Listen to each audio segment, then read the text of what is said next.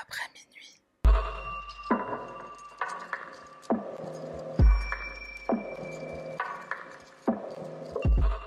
Hello, my name is Gabriel Werman. I'm a licensed denturist here in the province of Nova Scotia. I run a company called Atlantic Denture Clinic. At Atlantic Denture Clinic, we are a full service denture clinic in that we take the impressions from the patients and make the teeth for the patients. There's no required referrals from your dentist.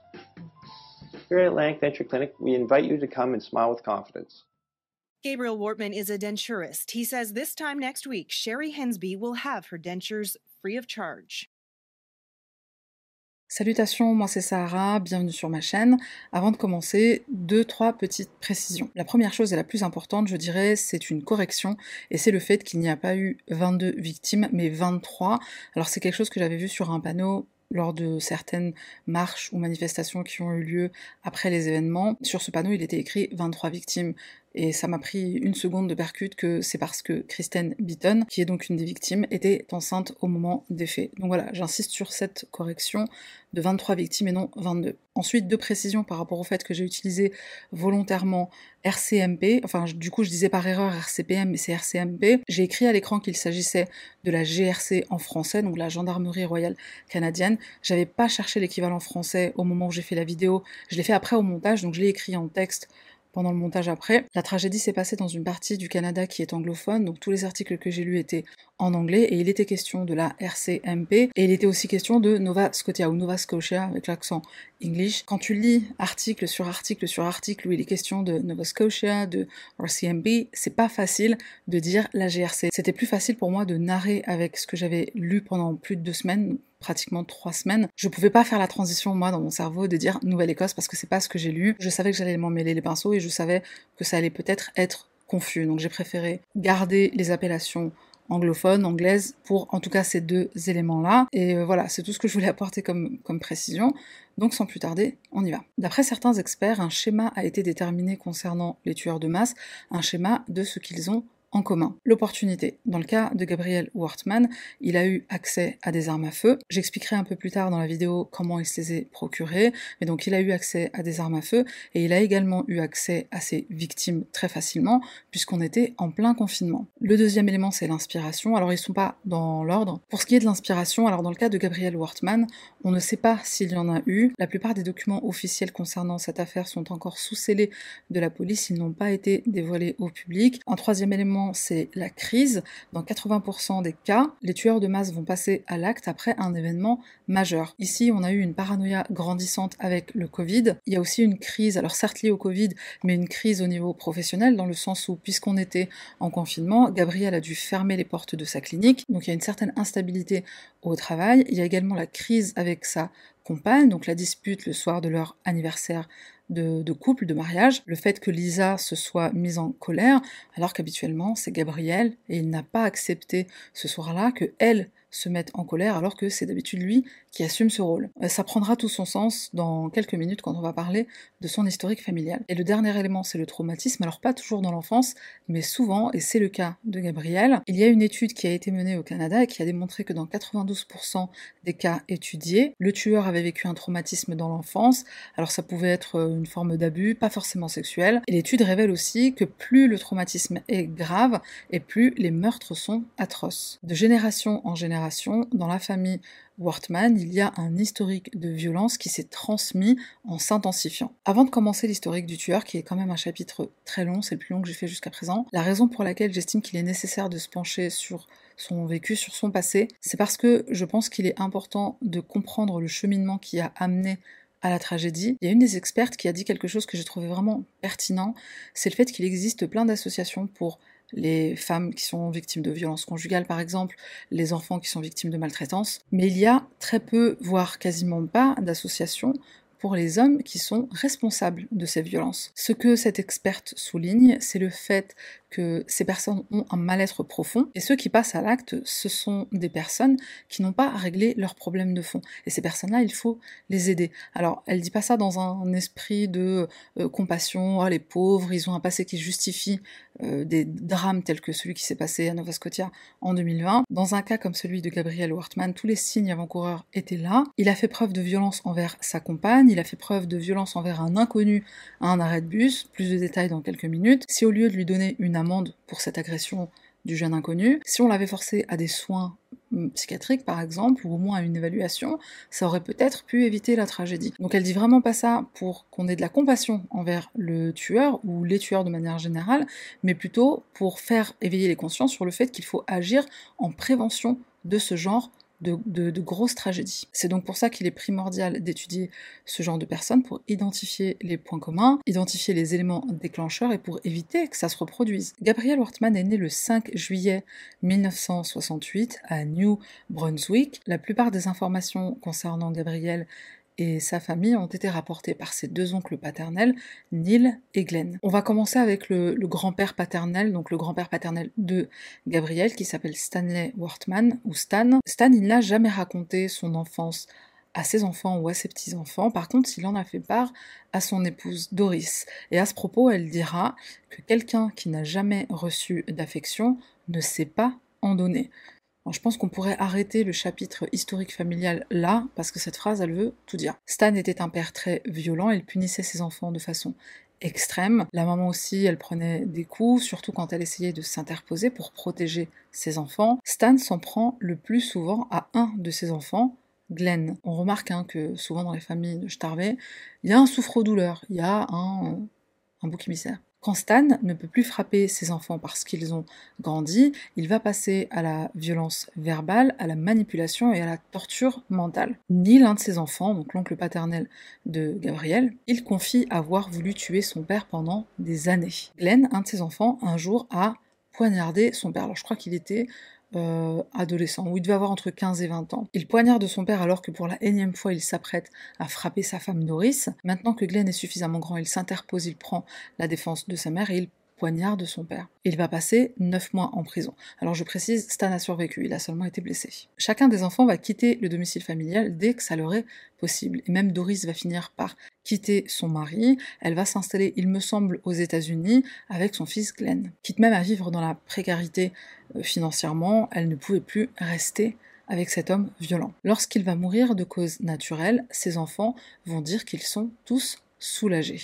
Paul, qui est un des fils de Stanley sera plus tard le père de Gabriel. Et Paul, son deuxième prénom, c'est Stanley. Et son frère Neil, à ce propos, dira Mon frère Paul, il portait très bien son deuxième prénom. C'était le portrait craché de son père, alors pas dans le sens où il lui ressemblait physiquement, mais dans le sens où il avait la même personnalité, le même caractère que lui. Il fera donc subir le même traitement à son fils Gabriel, même traitement que lui et ses frères ont subi. Et de ce fait, Gabriel va mettre une distance de façon presque inconsciente et au fil du temps, il va mettre une distance entre lui et ses parents, tout simplement pour se préserver. Glenn se souvient avoir un jour surpris son frère Paul en train d'étrangler sa femme alors que Gabriel avait à peine un an et qu'il était dans la même pièce dans son berceau. Glenn, après avoir été témoin de cette euh, incident a voulu protéger son neveu. Il a demandé à Paul s'il pouvait le prendre avec lui, s'il pouvait prendre Gabriel avec lui pendant un certain temps. Et c'est ce qu'il va faire. Gabriel va passer quelque temps avec son oncle Glenn et avec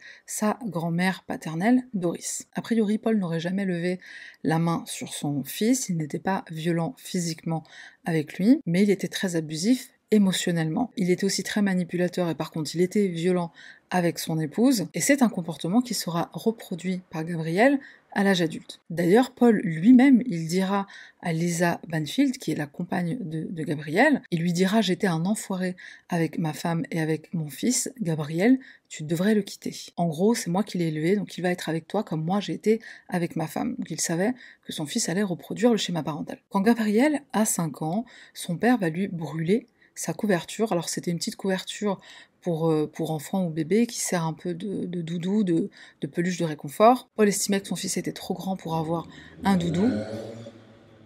Paul estimait qu'à 5 ans, il était trop grand pour avoir un doudou, donc il lui a brûlé sa couverture. À 9 ans, il va le forcer à abattre son chien, donc il force Gabriel à abattre son chien, leur chien, parce que Gabriel n'a pas ramassé sa crotte derrière lui. Et toutes ces punitions qu'il infligeait à son fils, il les racontait à son frère Glenn, tout fier d'être un papa qui prend son rôle à cœur et qui s'évertue à bien éduquer son fils. Bon, parce que d'après lui, il fait du bon travail, hein, c'est ça le pire. Les magouilles et les arnaques, c'est quelque chose que Gabriel va tenir de son père, alors pas que de son père, mais on verra ça dans, quelques chapitres. Par le passé, son père, par exemple, il avait pour habitude de commettre des vols, souvent dans des stations essence, enfin ce genre d'endroit. Il avait aussi pour habitude de mettre sa femme dans le coffre de sa voiture pour ne pas lui faire payer sa place de cinéma, donc le cinéma en plein air. Alors Paul, c'est pas un radin, il fait pas ça pour l'argent, c'est pas une question d'argent, c'est plutôt pour faire un doigt, entre guillemets, au système, c'est pour montrer qu'il est plus malin. Et donc ça, c'est quelque chose que Gabriel va hériter, c'est des pratiques, c'est des habitudes que Gabriel va hériter de son père. En 2010, Gabriel a alors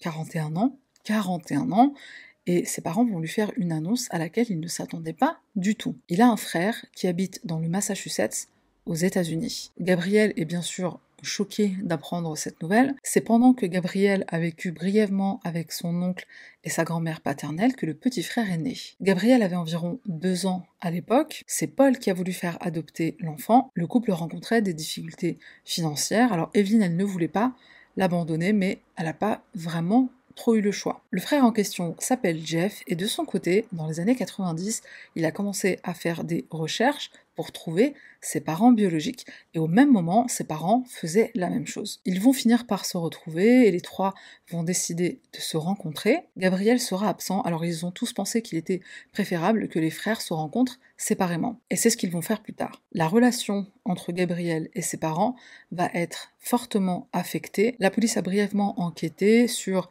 des menaces que Gabriel aurait proférées envers ses parents, des menaces de mort, et c'est arrivé peu après l'annonce de l'existence de Jeff. Je précise, il n'y a pas eu de suite hein, par rapport à, ces menaces. La relation entre Gabriel et ses parents, alors déjà que c'était pas euh, tout rose, mais elle se détériore de plus en plus, et Gabriel va en venir même aux mains, il va frapper son père un jour où ils sont en vacances, alors je sais plus si c'était Cuba ou Haïti, enfin ils étaient sur une île, et Gabriel en est venu aux mains il a frappé la tête de son père, il l'a cogné contre, euh, je crois, le rebord de la piscine. Visiblement, il y avait du sang partout, c'est ce que les témoins ont rapporté plus tard, et Gabriel avait énormément bu ce jour-là, ce qui était aussi dans ses habitudes. Une des raisons pour lesquelles Gabriel a mal vécu le fait d'avoir un frère, c'est parce qu'il a ressenti de la jalousie, jalousie de se dire que son frère a eu une meilleure vie que lui parce qu'il a échappé aux griffes de leur père. Les deux frères vont finir par se rencontrer, mais sans plus. D'ailleurs, Jeff, au bout de quelques temps, il va vite s'apercevoir que c'est une famille de malades, il ne mettra plus les pieds au Canada, en tout cas il n'ira plus les voir. Brenda Forbes est une amie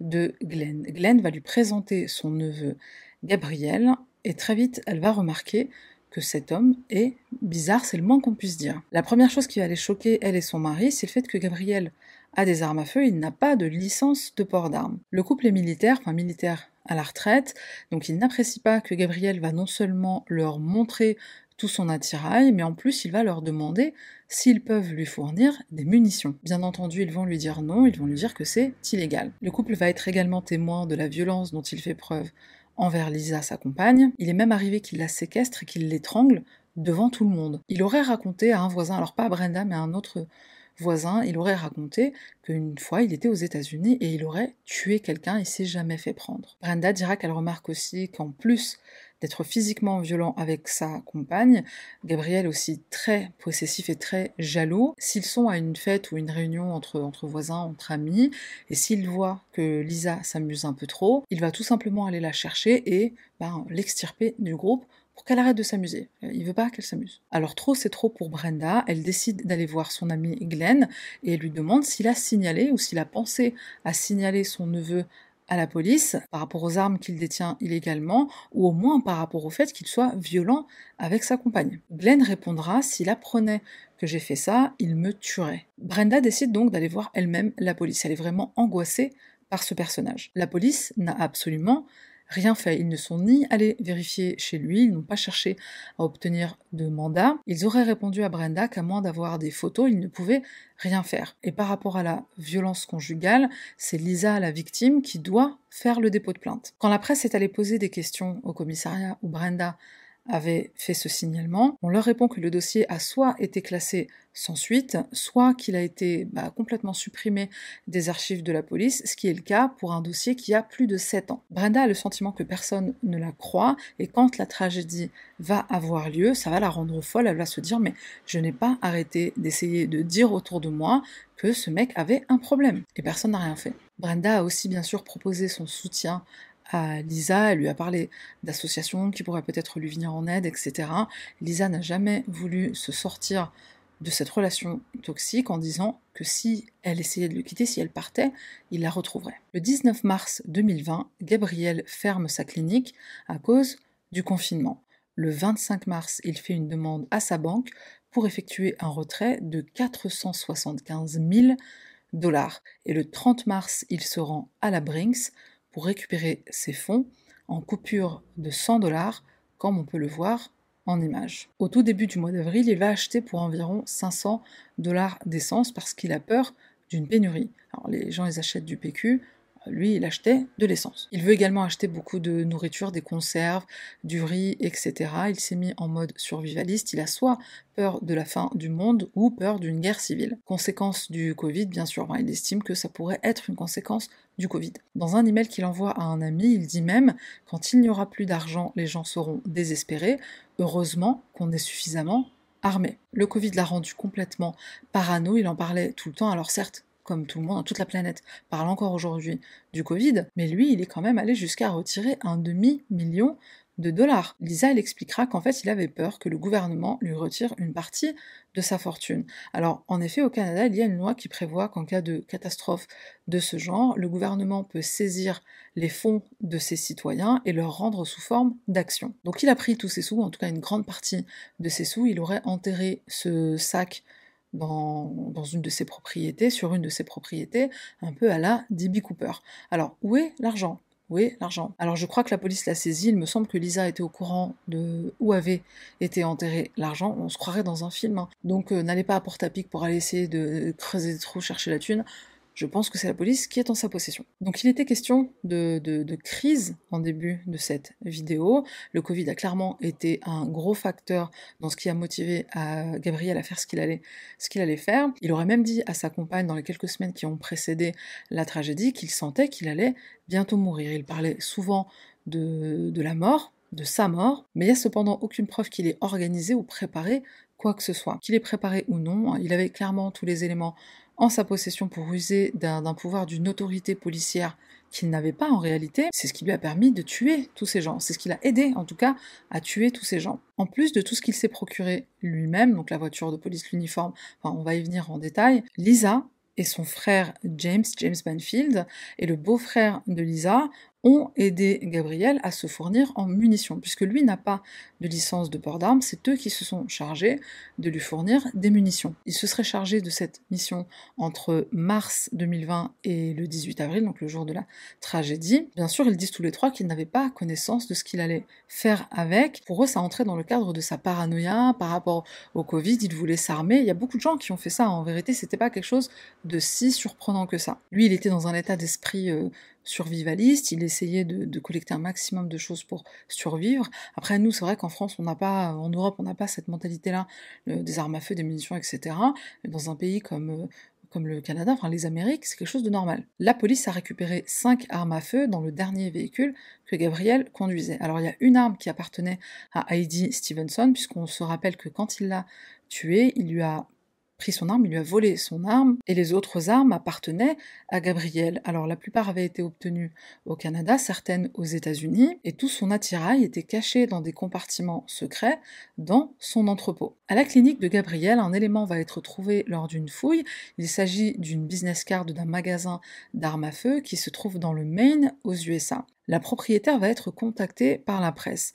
Elle va expliquer que le magasin a fermé depuis le décès de son mari, et quand la journaliste va commencer à lui poser des questions concernant Gabriel, madame va lui raccrocher au nez. Bon, c'est bien connu aux USA, il y a des boutiques euh, d'armes, je sais pas comment on appelle ça, une armurerie, une armurerie. Il y a certaines boutiques dans lesquelles tu peux aller, tu montres même pas de pièce d'identité et tu peux acheter ce que tu veux. On va s'assurer ni de ton identité, ni du, fait que tu aies une licence ou pas. Euh.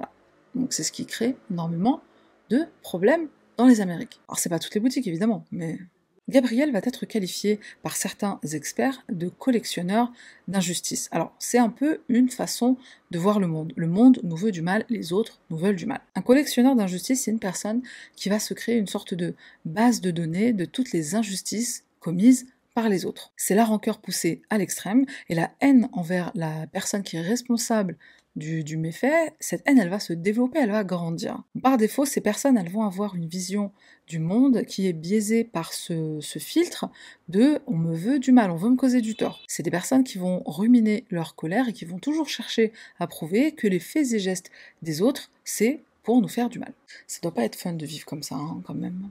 Ça fait de la tension artérielle, non? Pour citer un exemple, à l'automne 2001, un adolescent de 15 ans était en train d'attendre le bus juste en bas de là où se trouve la clinique de Gabriel. L'adolescent va apercevoir un homme qui sort de cette clinique, il est ivre et il va se mettre à frapper le jeune homme en lui disant qu'il est sur sa propriété. On a compris, il s'agit de Gabriel. Le pauvre jeune homme va se faire frapper avec un pied de biche, il va aussi se faire piétiner, il va perdre connaissance et se réveiller à l'hôpital avec plusieurs contusions et des points de suture sur la tête. Gabriel est arrêté et inculpé pour cette agression. En janvier 2002, il sera condamné à interdiction d'avoir une licence de port d'armes, 9 mois de sursis, donc il ne va pas derrière les barreaux, et une amende de 50 dollars. Voilà, c'est ce qu'on appelle le white privilege, le privilège d'être blanc. En plus d'être un collectionneur d'injustice, Gabriel est aussi comment formuler ça euh, Un mec qui te la fera à l'envers à la moindre occasion? Je pense que c'est bien comme formulation. Alors comme papa, c'est pas forcément une question d'argent, c'est pour montrer qu'il est plus malin que tout le monde. Steven Zink est un ami de Gabriel, alors ils vont se rencontrer par des amis qu'ils ont en commun. Steven un jour fait face à des problèmes financiers, hein, ce qui peut arriver, il va se tourner vers son ami Gabriel, et ce dernier, parce qu'il est pété de hein, donc il va racheter le crédit immobilier, le crédit de la maison de Steven. Ça permettra à Steven qu'il puisse continuer d'habiter dans cette maison et il va rembourser bah, doucement en prenant un peu plus son temps. Euh, il va rembourser doucement Gabriel avec un petit bonus quand même de 10 000 euros. Voilà, donc il ne le fait pas de générosité de cœur. Gabriel devient alors propriétaire de la maison. Un jour, il reçoit un ordre de la mairie de faire des travaux de maintenance. L'opportunité est trop belle. Il va déclarer que Steven l'empêche de faire les travaux, donc il va lui-même l'expulser son ami. Steven va non seulement perdre la maison familiale, la maison construite par son père, et en plus, Gabriel, il va se débarrasser de tout le contenu, de tout ce qui est à l'intérieur de la maison, va jeter ça à la poubelle. Et ensuite, il va vendre la maison, bien sûr, à quelqu'un d'autre. Gabriel va avoir un autre conflit immobilier de même nature, et cette fois avec son oncle Glenn. Son oncle Glenn, le pauvre, qui a en plus voulu le sauver des griffes de son père quand il était petit. Donc euh, bon, ça a l'air d'être un gars bien, Glenn, quand même. Glenn demande à son neveu de lui prêter de l'argent pour qu'il achète une maison. Les deux noms vont être sur le titre de propriété. Mais là, problème, Gabriel, il veut la maison pour lui tout seul, par contre, il a aucune opportunité de la faire à l'envers à son oncle. Les deux hommes vont se retrouver c'est le moment de rigoler là. Les deux hommes vont se retrouver au tribunal puisqu'ils vont se disputer la propriété de la maison. Gabriel va déclarer que son oncle lui doit encore un peu d'argent sur l'emprunt. Certes, c'est pas une très grosse somme, c'est seulement quelques milliers de dollars, mais c'est faux. Glenn a remboursé intégralement son neveu. Il aura fallu 5 ans pour que Glenn récupère enfin sa maison, alors contrairement au pauvre Steven, Glenn avait les moyens de se payer des avocats pour se battre bec et ongles pour récupérer ce qui lui appartenait. Glenn va ensuite vendre la maison puisqu'il est persuadé que s'il reste y vivre, son neveu est capable de lui rendre la vie très difficile. Alors, qui va acheter cette maison? La maison va être vendue à Lisa McCulley. Est-ce la raison pour laquelle elle a été tuée? Certaines personnes pensent que oui. Dans les conflits immobiliers que, Gabriel va créer, en vérité c'est lui qui les crée, hein. encore une fois, c'est pas une question d'argent. Tout comme son père qui gruge la place de cinéma, le fait qu'il vire son oncle, le fait qu'il vire son ami, en fait c'est pour établir sa supériorité. Et ça peut être parfois une position que les gens s'évertuent à essayer de prendre avec le monde qui les entoure, quand c'est des personnes notamment qui ont été victimes d'abus, de, maltraitance quand ils étaient enfants. Tu doubles ça du bel exemple qu'a donné papa, tu triples ça du bel exemple qu'a donné un copain chelou de 20 ans de plus que toi, c'est le prochain chapitre, ça donne une personne qui a toujours envie d'arnaquer les autres, de faire des magouilles et de s'en mettre plein les poches, quitte à perdre des amis ou se mettre à dos un tonton bienveillant. On revient de petites minutes à Brenda, une, voisine. Alors je rappelle, donc elle est amie avec euh, Glenn le tonton. Brenda va voir un jour son ami Glenn et dans la confidence, elle lui raconte qu'elle a remarqué que quand Lisa est absente, quand Lisa est au travail ou quand elle est absente, chez Gabrielle, elle constate qu'il y a des femmes il y a plusieurs allers-retours de femmes qui ne sont pas Lisa. Gabrielle va apprendre que Brenda a parlé avec son oncle, alors il va aller chez elle un soir furieux, il va pas crier sur elle, il va crier sur son mari. Bah oui, parce qu'une bonne femme, ça peut pas s'exprimer toute seule, ça peut pas penser toute seule. Donc c'est son mari qui est responsable d'elle, qui prend tout dans la tronche. Le mari, c'est le propriétaire. Donc il hurle son, sur son mari, tiens ta femme, comment ça elle raconte que je couche à droite, à gauche, machin, machin. À partir de là, Gabrielle, il va commencer à épier Brenda à la surveiller. Ça lui fait tellement peur qu'au départ, elle va décider de prendre un autre chemin pour rentrer chez elle, pour ne pas le voir sur la route principale. Et au final, son mari et elle vont décider de déménager à 4500 km de Porte-à-Pic. Qui va emménager dans la maison de Brenda? John Zal et son épouse Joanne Thomas. Est-ce que c'est un hasard? Est-ce que c'est la raison pour laquelle il aurait tué le couple? Un peu comme s'il tuait Brenda et son mari à elle par procuration. La valeur des biens que possède Gabriel, elle est estimée à un peu plus de 2 millions de dollars. Six propriétés à Porte-à-Pic et à Dartmouth, tout ce qu'elles contiennent à l'intérieur, sa collection de motos, sa collection de voitures, etc. Alors un denturologiste ou denturologue, on peut dire les deux, ça gagne environ 100-120 000 dollars Alors donc comment il est devenu millionnaire? Alors ça peut s'expliquer en partie par le fait que certaines de ces consultations, elles n'étaient pas déclarées, elles étaient payées sous la table.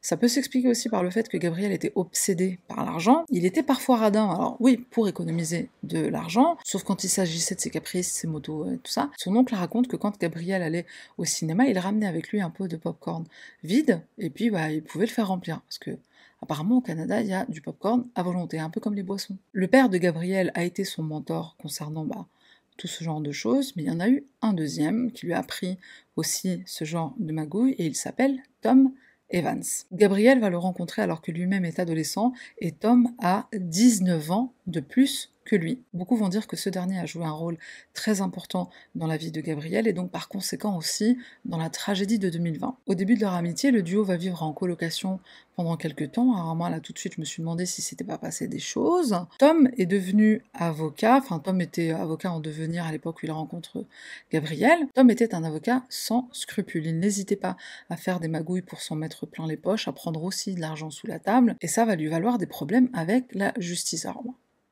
pour un avocat, c'est quand même ironique. Il va être suspendu deux fois, dont une qui n'a rien à voir avec des magouilles en fait, mais une pour agression sexuelle sur un enfant mineur, sur un garçon, petit garçon à qui il avait donné de l'alcool. Alors tu comprends du coup mon questionnement d'il y a deux secondes. Il s'est passé peut-être des choses entre Gabriel et son nouveau pote. Tom a été suspendu et condamné pour cette agression sexuelle, et en fait, avant qu'il soit radié du barreau, il prend la décision lui-même de démissionner. Il démissionne de son propre chef, il ne veut pas perdre la face, ça montre quand même l'arrogance du personnage. Avec Gabriel, ils ont l'habitude d'aller souvent aux USA pour amener des produits de contrebande, des cigarettes et aussi des armes et des munitions. Armes et munitions, habitude qui va rester chez Gabriel plus tard. Quant aux cigarettes, il dira que c'est ce qui lui a permis de financer ses études à l'université. Quand Tom décède en novembre 2009, il va léguer sa société à Gabriel. Gabriel dira qu'elle n'avait pas énormément de valeur, mais avec les trucs qu'il faisait euh, sous la table et tout, va savoir. Il est même possible qu'une partie de la fortune de Gabriel provienne d'armes illégalement obtenues aux États-Unis, mais on n'a aucune preuve. Alors on pourrait dédier tout un chapitre au personnage de Tom, il y a encore beaucoup de choses à dire, mais l'essentiel c'est de savoir qu'il représentait une figure paternelle pour Gabriel, qui lui a appris à faire des magouilles et qui lui a laissé une société à sa mort dont on ne connaît pas réellement la valeur en vérité. Il a pris Gabriel sous son aile, et peut-être plus que sous son aile, peut-être ailleurs. Et malheureusement, il va lui apprendre donc les magouilles, comment payer le moins d'impôts possible, quitte à même devenir hors la loi, apporter des armes et des munitions illégalement des États-Unis, prendre de l'argent de ses clients euh, sous la table, et il lui a aussi sûrement transmis son amour pour l'argent. D'après cette photo de Gabriel, lorsqu'il était au lycée Riverview High à Brunswick, il voulait devenir un officier de la RCMP.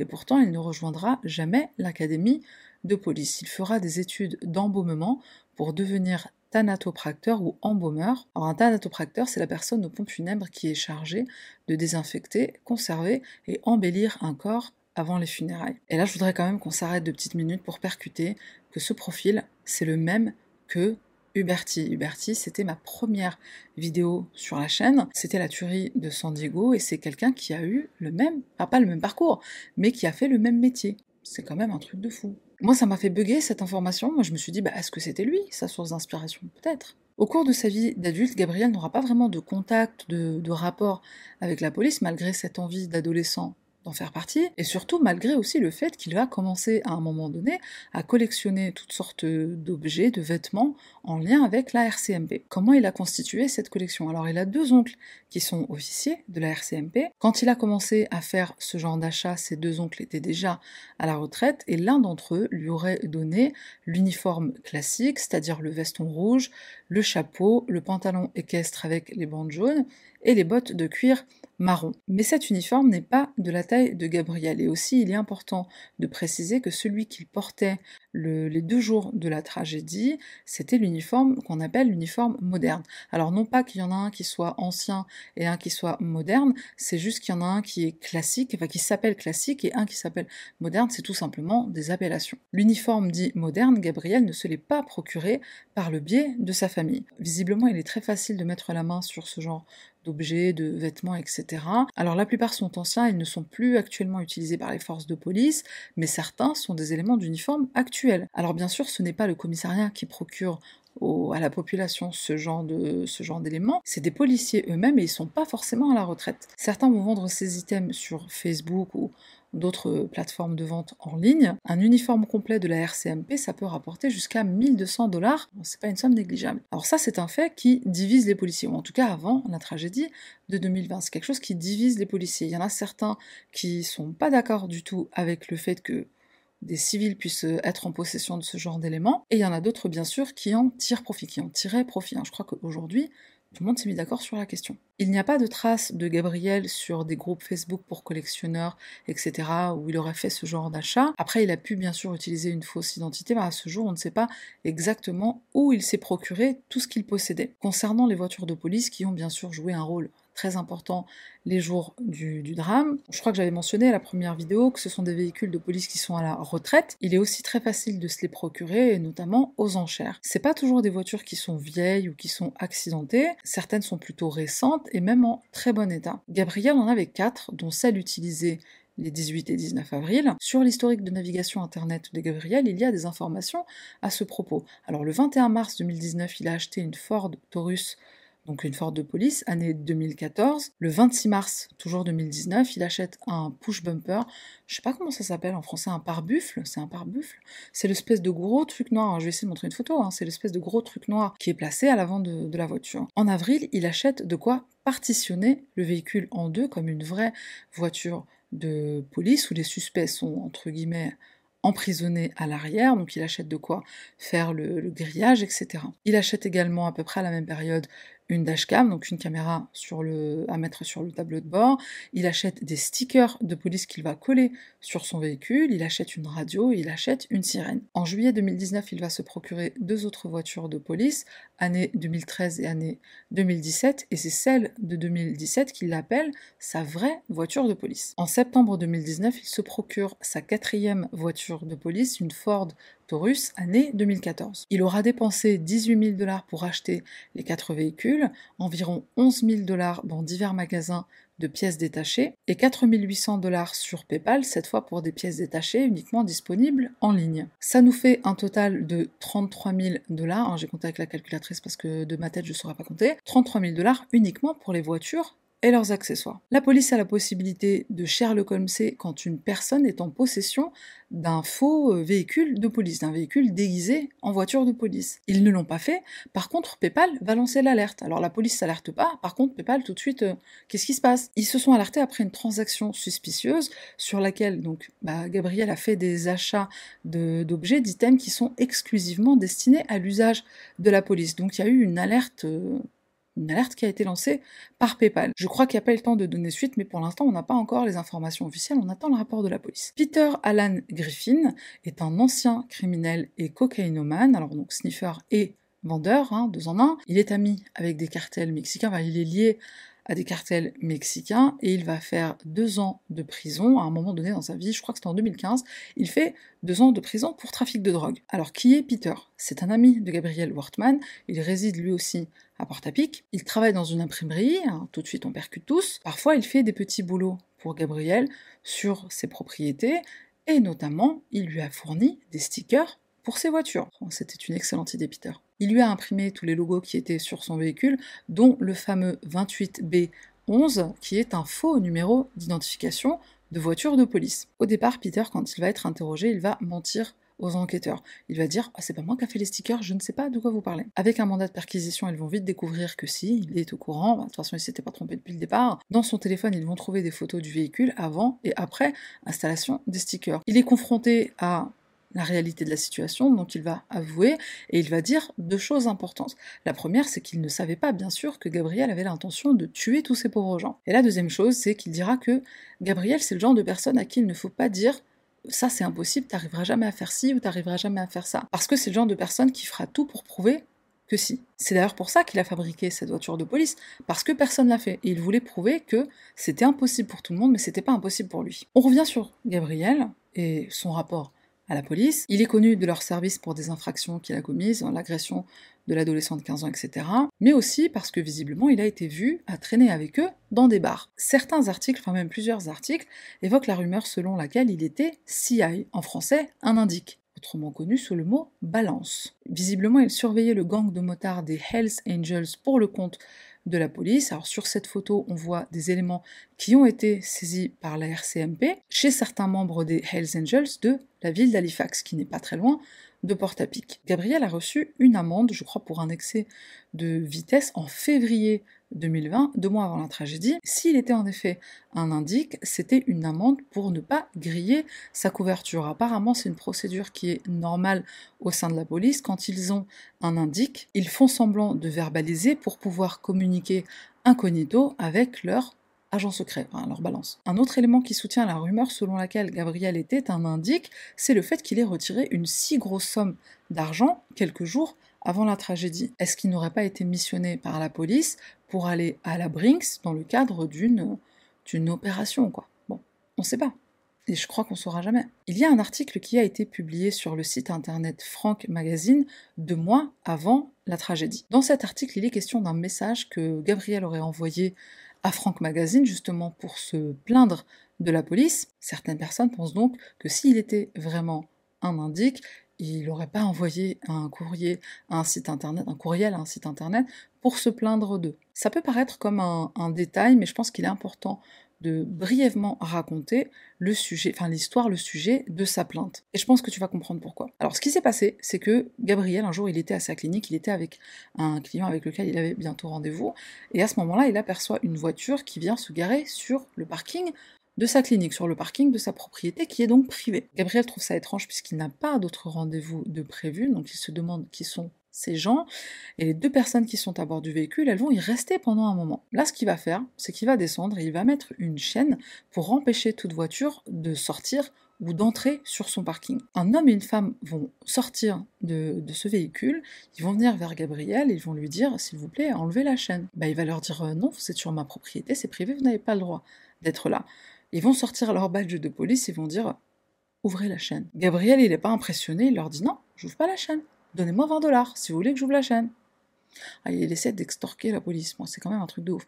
En même temps, il était un petit peu dans son droit, c'est vrai. Ça, c'est un élément qui, d'après certains, d'après beaucoup, montre à quel point il déteste la police. Il déteste le fait qu'ils aient plus de droits qu'un citoyen lambda, ils ont des privilèges lui n'a pas. Et d'ailleurs, à ce propos, Lisa, elle dira, il n'aimait pas les flics, il les détestait, il les traitait de porcs, il disait même que c'était très facile de les tuer. On est d'accord que c'est tout à fait normal d'avoir ce genre de conversation avec ta nana, avec ta compagne. Une des filles de Sean McLeod, elle dira que, selon elle, son père a été tué par jalousie. Gabriel était jaloux de Sean et de Alana, sa, sa compagne, sa, son épouse.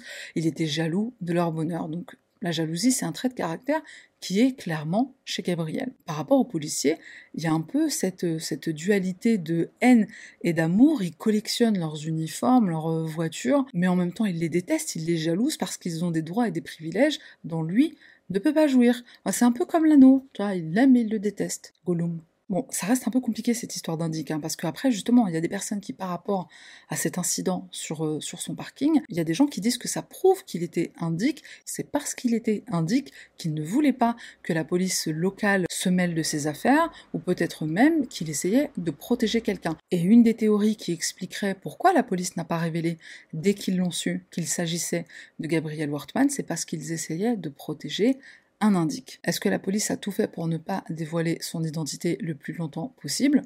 C'est le chapitre qui arrive. Le soir du 18 avril à 22h44, d'après un appel radio qui n'est pas crypté, puisqu'ils ne le sont pas tous, on sait que la police n'a pas encore bloqué l'autoroute numéro 2, alors qu'ils savent déjà qu'il y a un tireur et au moins trois victimes. Ensuite, vers 22h45, hein, donc à une minute près, il y a des témoins qui ont entendu des coups de feu, ce qui veut dire que Gabriel est sûrement parti de Porte-à-Pic entre 22h45 et 23h. Ils vont préciser quelque chose d'important, c'est que le bruit qu'ils ont entendu, ce n'est pas le bruit de munitions qui explosent à l'intérieur d'une maison à cause d'un incendie. C'est bien des coups de feu qui ont été tirés d'un pistolet, ils savent faire la différence entre les deux, et la police n'a pas tiré ce soir-là. Ça, c'est quelque chose dont on est au courant, donc ça ne pouvait être que Gabriel. Donc les témoins en question, s'ils ont entendu Gabriel tirer à 22h45, c'est qu'il était toujours sur Porte-à-Pic à cette heure-là. Il y a une caméra de surveillance qui va localiser le véhicule de Gabriel dans la ville de Debert, Debert, Debert, je sais pas comment on dit, à 23h12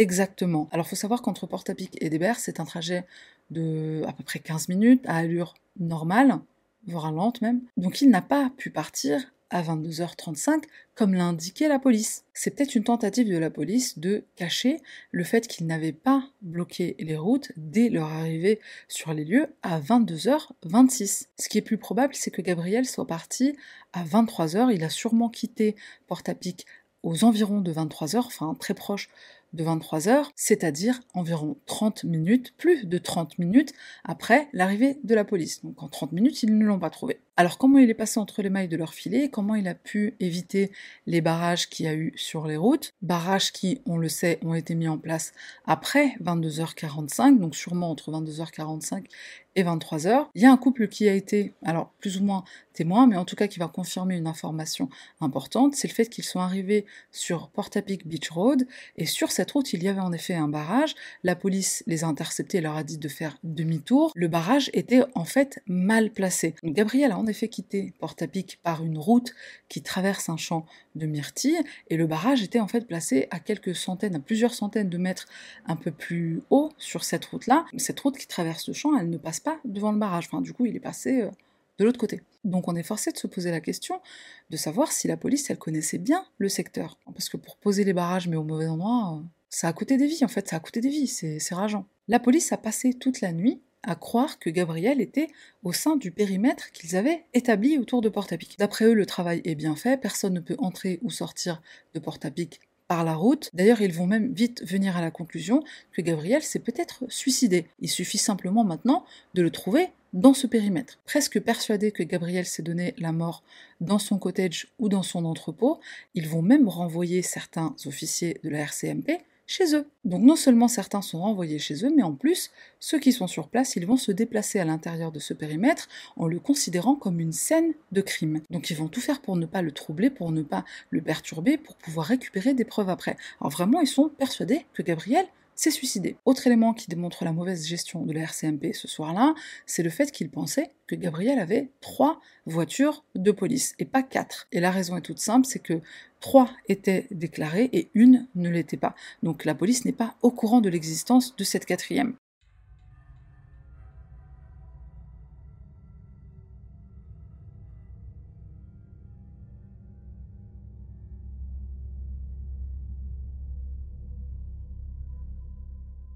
Mais pourquoi ils n'ont pas cru le témoin qui a dit ce soir-là à la police que le tireur conduisait une voiture RCMP. On se souvient aussi du couple qui a été blessé, enfin le mari avait été blessé, le couple qui avait appelé les pompiers pour demander des secours ne sachant pas qu'il y avait un tireur. Quand ils ont eu affaire à Gabriel, ils ont dit c'est notre voisin, c'est notre ami, c'est Gabe. Ils ont donné en plus son nom. Donc soit la police n'a pas cru ces trois témoins, soit ils ont volontairement caché l'information. Et ce couple en question, ils vont aussi dire plus tard à la presse qu'ils sont furieux que la police au téléphone ne leur a pas révélé, ne leur a pas dit de, de rentrer chez eux. Faites demi-tour et rentrez chez vous. Il y a un tireur sur place. Eux, quand ils se sont pointés, quand ils sont arrivés à bord de leur véhicule, ils ont vu des incendies. De loin, ils ont vu des incendies. Donc, ils voulaient appeler à l'aide. À ce stade-là, la police savait qu'il y avait trois victimes. La police savait qu'il y avait un tireur. On n'a rien dit au couple, ils auraient pu mourir ce soir-là. Le couple en question, donc ils ont non seulement confirmé que le véhicule que conduisait Gabriel était bien un véhicule qui ressemblait en tout cas fortement à une voiture de la RCMP. Ils ont également confirmé que ces infos qu'ils ont relayées à un vrai agent de la RCMP, il a lui-même relayé cette information à un autre agent ou peut-être au dispatch à la radio et l'ont entendu. Qu'est-ce que la RCMP a fait de cette information? Bah rien, rien du tout sur le site internet Franck Magazine, il y a eu une fuite des appels au 911, en tout cas de certains appels qui ont été passés le soir du 18, et je crois même la journée du 19. Alors je ne les ai pas tous écoutés, j'en ai écouté un seul, et j'ai lu la transcription écrite de deux autres appels 911. D'après ce que j'ai lu, et d'après celui que j'ai entendu, je confirme triplement que la police savait dès le début qu'il s'agissait de Gabriel et qu'il conduisait une voiture RCMP. On va commencer avec l'appel 911 de Jamie Blair. Donc je l'avais déjà dit dans la première vidéo, je l'avais écrit en tout cas en, en, texte. Alors au téléphone, elle dit bien mon voisin a tué mon mari. Donc elle dit déjà le mot voisins. Alors, ils sont pas 42 000 hein, dans la ville. Le village, hein, c'est un village. Elle dit aussi qu'elle ne sait pas si son mari est mort. Elle sait qu'il a le visage vers le sol. Elle n'a pas pris le temps d'aller voir s'il était vivant ou pas. Elle a couru pour se mettre à l'abri, elle et ses enfants. Donc, elle dit bien le mot voisin. Elle dit aussi denturologiste. On l'entend dire denturologiste. Elle parle aussi de la voiture de police. Elle dit il y a une voiture de police devant chez moi. La police, ils savent que Gabriel, il a plusieurs voitures de police, dont une qui a ben, ben, ben tous les signes, hein, tous les stickers et tout. Quand Gabriel va partir de chez les Blair, leurs deux enfants, leurs deux garçons, vont sortir de leur cachette. Ils vont passer devant leur mère allongée au sol. Elle est méconnaissable. La plupart des balles qu'elle a reçues, c'était au visage et à la tête. Ils se dirigent vers leur voisine Lisa McCully, mais au départ, ils vont prendre le téléphone portable dans la poche de leur père qui est, mort, qui est par terre. Ils courent chez leur voisine. Elisa, elle était encore vivante quand ils sont arrivés chez elle. C'est quand elle est sortie voir ce qu'il se passait que Gabriel lui a tiré dessus. Alors les enfants Blair au téléphone, j'ai entendu l'appel 911 qui est voilà. Ils ont appelé, il était exactement 22h16. Il y a un homme fou, il vient de brûler sa propre maison, il a tiré sur notre père dix fois, il l'a tué, il a tué notre mère, elle est dans la chambre, elle est toujours dans la chambre, et le tueur est parti en voiture. Alors quand on leur demande quel type de voiture, ils leur disent une voiture de la RCMP. Je l'ai entendu de mes oreilles. Voisin, denturologiste, voiture de police, ils avaient besoin de quoi? Pour percute que c'était Gabriel Wortmann. Ils le savaient. Ils le savaient. C'est seulement le lendemain que la police va annoncer sur Twitter qui est le suspect. Ils déclareront que c'est après avoir découvert cette information par le biais de Lisa Banfield qu'ils l'ont dévoilé au public. On sait maintenant que c'est faux. La RCMP a mis deux heures avant de récupérer les enfants Blair et McCully. Ils diront plus tard qu'il y avait bien des policiers hein, qui étaient là, qui surveillaient. Ils nous bullshit, hein, ça c'est clair. Si c'était vrai, pourquoi ne pas avoir envoyé au moins un agent à l'intérieur de la maison pour ne serait-ce que protéger les enfants au cas où le tueur revienne je sais pas, par une entrée à l'arrière, je sais pas. J'ai envie de dire que le prochain élément il est énervant, mais en fait ils le sont tous, ils le sont tous. Twitter, la police a communiqué par Twitter. On est dans le fin fond de, je ne sais où. Alors c'est une très belle euh, province, hein, Nova Scotia, la Nouvelle-Écosse, c'est une très belle province, c'est très joli. C'est des personnes âgées hein, qui vivent dans ce secteur. La preuve, la plupart des victimes sont des personnes âgées, la plupart sont aussi à la retraite. Alors soi-disant qu'ils auraient dit c'est plus efficace pour alerter la population, bien sûr. Pourquoi ils n'ont pas envoyé un message d'alerte à toute la province? Alors le fameux message d'alerte, c'est le, texto, hein, le texto que tout le monde reçoit quand on est euh, dans une situation de crise comme celle-là. La, RCMP qui communique sur tout, enfin, dans un secteur comme ça. Ça n'a aucun sens. C'était vraiment pas le soir pour faire genre euh, on est cool, on poste sur Twitter. Certes, ils ne savaient pas encore que ça allait être la pire fusillade de toute l'histoire du pays, mais quand même, dès le début, dès le début, ils ont dit, les officiers qui sont arrivés sur place, ils ont dit, on, avait, on a l'impression d'être arrivé dans une zone de guerre. Il y a quatre maisons qui sont en feu, des voitures aussi qui sont en feu, il y a des corps de partout, il y a eu 13 morts le premier soir, en l'espace de 30 minutes. Il leur fallait quoi de plus pour sortir tout leur attirail et pour envoyer le SMS d'alerte? Il y a une conférence de presse qui a été tenue par la RCMP dans laquelle ils annoncent qu'ils n'ont su qu'il s'agissait de Gabriel que le lendemain matin, quand Lisa Banfield, sa compagne, elle est sortie de, des bois où elle était cachée et qu'elle les a appelés. Comme je viens de l'expliquer, on sait que c'est faux. Ils ont quand même eu l'audace de passer à la télévision et de dire ça normal, sachant que quelques jours plus tard, ils vont faire une nouvelle conférence de presse dans laquelle ils vont dire assez tôt, on a su de qui il s'agissait, qui était le suspect. ils n'ont pas eu l'air euh, stupides. Je précise que je n'ai rien contre la RCMP, au contraire, hein, je trouve que leur uniforme est très sexy. C'est les personnes qui ont pris les décisions là qu'il faut, euh, mais je sais pas, les virer peut-être, je sais pas les former, les former, faire du bon travail. Il y a eu un rapport de police qui a été envoyé, qui a circulé, alors ils appellent ça un bulletin de je sais plus quoi. Ce bulletin a circulé à 1h du matin. Il a été envoyé à 1h du matin,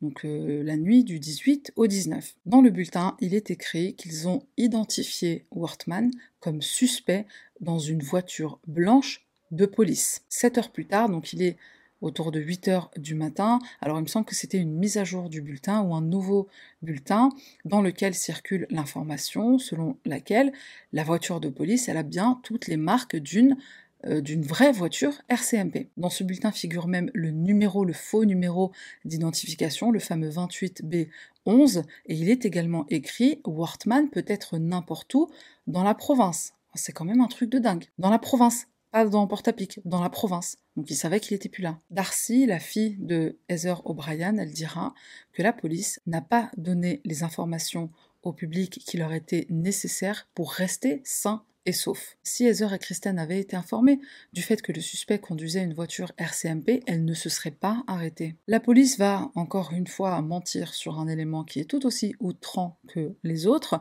Ils vont déclarer, je crois que c'était lors d'une conférence de presse, ils vont déclarer que Gabriel, non, non, non, il ne s'est pas servi de son uniforme et de sa voiture pour faire arrêter des gens sur le bas-côté et pour les tuer. Bon, bah j'ai deux mots à te dire, Kristen et Heather. Et peut-être aussi Joe Weber. Et comme si les gens n'étaient pas assez énervés, la RCMP refuse de dévoiler certaines informations, comme par exemple combien d'officiers ont été déployés ce soir-là. Ils veulent pas répondre. Lisa Banfield, Clinton Ellison, ils ont attendu pendant des heures dans les bois à risquer de mourir d'hypothermie. Les enfants Blair, ils ont attendu deux heures dans la maison. Est-ce que vraiment il y avait des officiers à l'extérieur? Apparemment, le corps de Joey Weber a été retrouvé dans la voiture de police accidentée de Gabriel. En fait, avant de lui tirer dessus, Gabriel lui aurait ordonné de monter à bord de, son véhicule, donc la, voiture de police. Il lui tire dessus et le tue. Le corps aurait visiblement été brûlé partiellement et la famille de Joey sera scandalisée du fait que le véhicule a été remorqué avec le corps de Joey à l'intérieur. On reproche également à la RCMP de ne pas avoir utilisé toutes les ressources qui étaient à leur disposition ce soir-là. Par exemple, ils avaient un hélicoptère qui apparemment était de maintenance ce jour-là, il était en, réparation. Est-ce que vraiment il était en réparation? Ça, on ne sait pas. Et ils disent qu'ils ont fait appel à, à l'hélicoptère d'un comté voisin ou d'une commune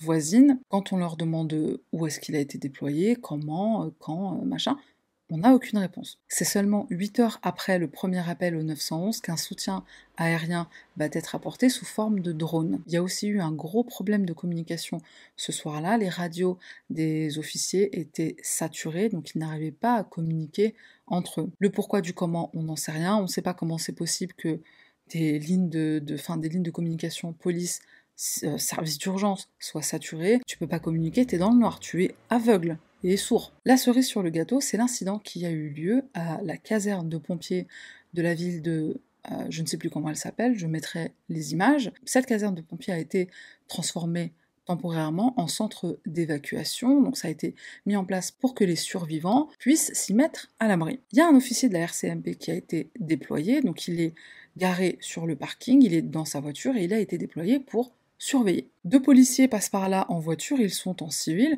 ils voient une voiture de la RCMP, ils sont pas au courant de qui c'est, de quoi, de qu'est-ce, parce qu'ils communiquent pas entre eux, donc ils s'arrêtent et ils pensent que c'est le tueur, donc ils vont commencer à lui tirer dessus. Sur des caméras de vidéosurveillance, on voit un homme qui se précipite à l'intérieur de la caserne, donc c'est un homme, c'est un, un, civil, il se précipite à l'intérieur de la caserne et il crie mettez-vous à l'abri, mettez-vous à l'abri. Il manque de peu de se faire tuer. Sur le bâtiment de la caserne des pompiers, on trouvera plus tard à peu près une trentaine de, points d'impact, de, coups de feu en fait. Cet incident était vraiment à deux doigts de faire des morts. En tout cas, il a traumatisé les personnes qui étaient là ce jour-là, qui étaient présentes même dans le secteur, le, voisinage, etc. On n'a pas l'information officielle de pourquoi il y a eu cette fusillade. Ce qui paraît le plus logique, c'est que les deux policiers qui étaient dans une voiture civile ont cru qu'il s'agissait euh, bah, de, Gabriel Wortman, et en partie à cause de la personne qui était en civil et qui s'est euh, ruée à l'intérieur de la caserne de pompiers pour, euh, bah, pour sauver ses miches. Ce monsieur, il portait un gilet jaune. Et en fait, on se rappelle que sur les images de vidéosurveillance, quand Gabriel Wortman se met sur le bas-côté pour changer sa veste, en fait, il en met une qui est une veste réfléchissante, un gilet jaune.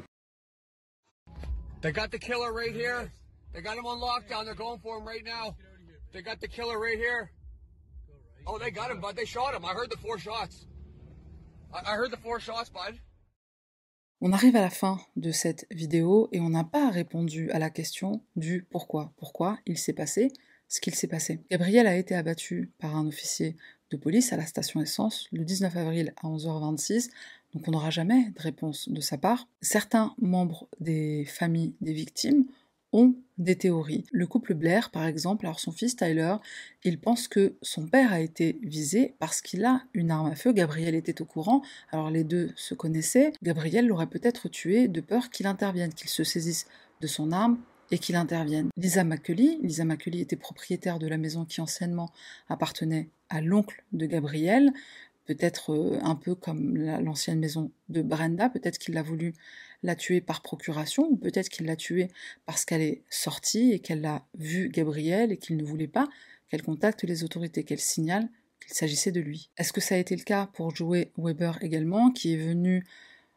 en aide à ce qu'il pensait être des officiers de la RCMP dans des véhicules accidentés? Est-ce que pareil, il n'a pas tué Joey pour qu'il ne téléphone pas à la police? Est-ce que c'est parce qu'il avait besoin de son véhicule? Heather O'Brien, elle a peut-être été tuée parce qu'elle a été témoin du meurtre de Kristen. Alors Kristen, pourquoi elle a été tuée? On ne sait pas. Tom Begley et Lillian Campbell, probablement au mauvais endroit au mauvais moment. Euh, Gina Goulet, est-ce que c'était pour obtenir son véhicule?